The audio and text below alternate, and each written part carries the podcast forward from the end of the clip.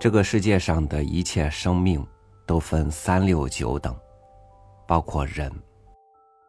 但在死亡面前，所有的生命都不会有例外。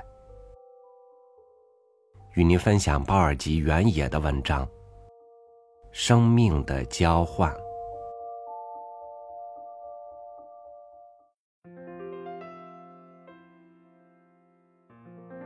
去年夏天，在翻译宝郎的陪同下，我到南西伯利亚采风。一天，向导说，领我们见一个猎人——德维杰列夫涅，六十多岁，生就一双三岁婴儿般好奇的眼睛，缺左小臂。他家墙上挂着熊的头颅标本，熊的眼神像德维一样天真，带着一个新鲜的花环。德维在熊面前诉说了一大通独白。熊妈妈，安加拉河水长高了一尺，森林里又有几种野花开放。拜特山峰从下午开始变青。讲一下熊的故事吧，宝郎说。德维说。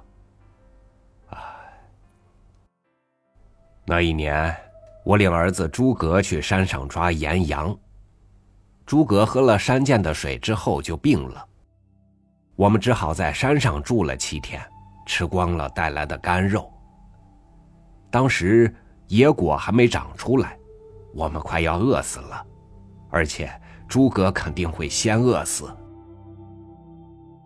那时候动物也没有食物，春天嘛，它们不出来。我打不到猎物。有一天傍晚，有一天傍晚，运气来了，我在一个岩洞边发现一只熊仔。它饿得走不动了，只是待在那里舔掌喊叫。我刚架好猎枪，就听见母熊发出低吼，就是它。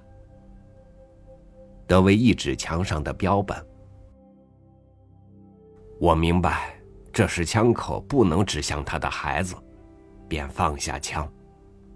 母熊转身走了，他走得很慢，也是缺少食物引起的虚弱。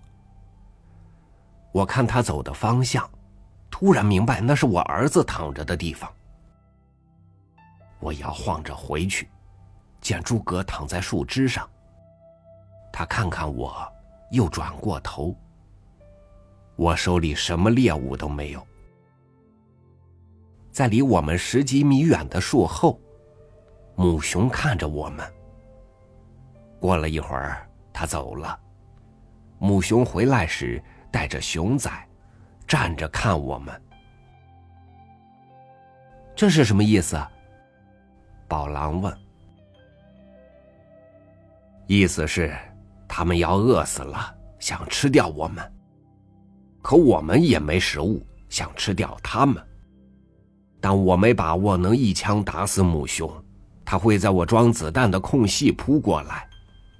我可以一枪打死熊仔，但母熊也会一掌打死我儿子。好在我有枪，他不敢妄动。我们就这样对峙，谁也不动。诸葛已经昏迷过去了，腹泻脱水加上饥饿，我心里非常懊恼，但又丝毫没有办法。我一动，母熊就会扑向我儿子。母熊的眼睛始终看着我的枪，他的小眼睛对枪又迷惑又崇拜。好吧，我举着枪。走十步到一旁的悬崖边上，在石头上把枪摔碎，扔下去。母熊见到这个情景，头像斧子一样往地上撞。这是感激，我能看到它流出的眼泪。这回公平了，我想，搏斗吧，要不然你们走开。”谁知，熊不走，也不上来扑我们。这下我没办法了。转念一想，母熊是想为幼崽谋一点食物。为了让他们走，也为了我儿子，我闭着眼用刀把左小臂割断，扔了过去。上帝啊！我眼睁睁看着熊仔撕咬我的左臂。你们想不到后面的事情。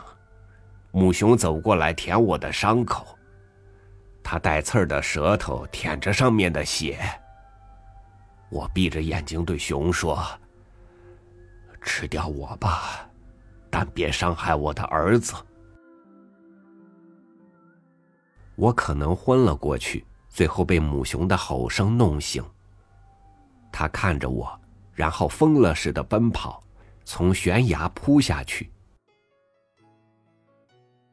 我费了很长时间才弄明白，母熊自杀了。要知道，动物从来不自杀，但熊妈妈从悬崖跳下去了。我胆战心惊的爬到悬崖边往下看，母熊躺在一块石头上，嘴和鼻子都是血。他死了。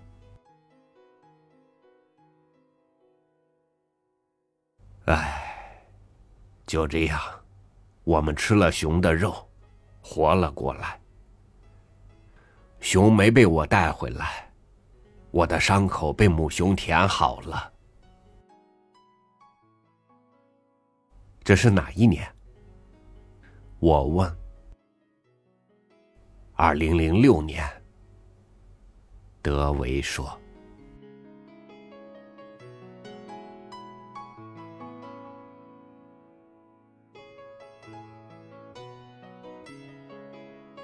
离饥饿越远的人，越不会懂什么是生命；离爱越远的人，越不懂得这世上会有什么能够超越生命。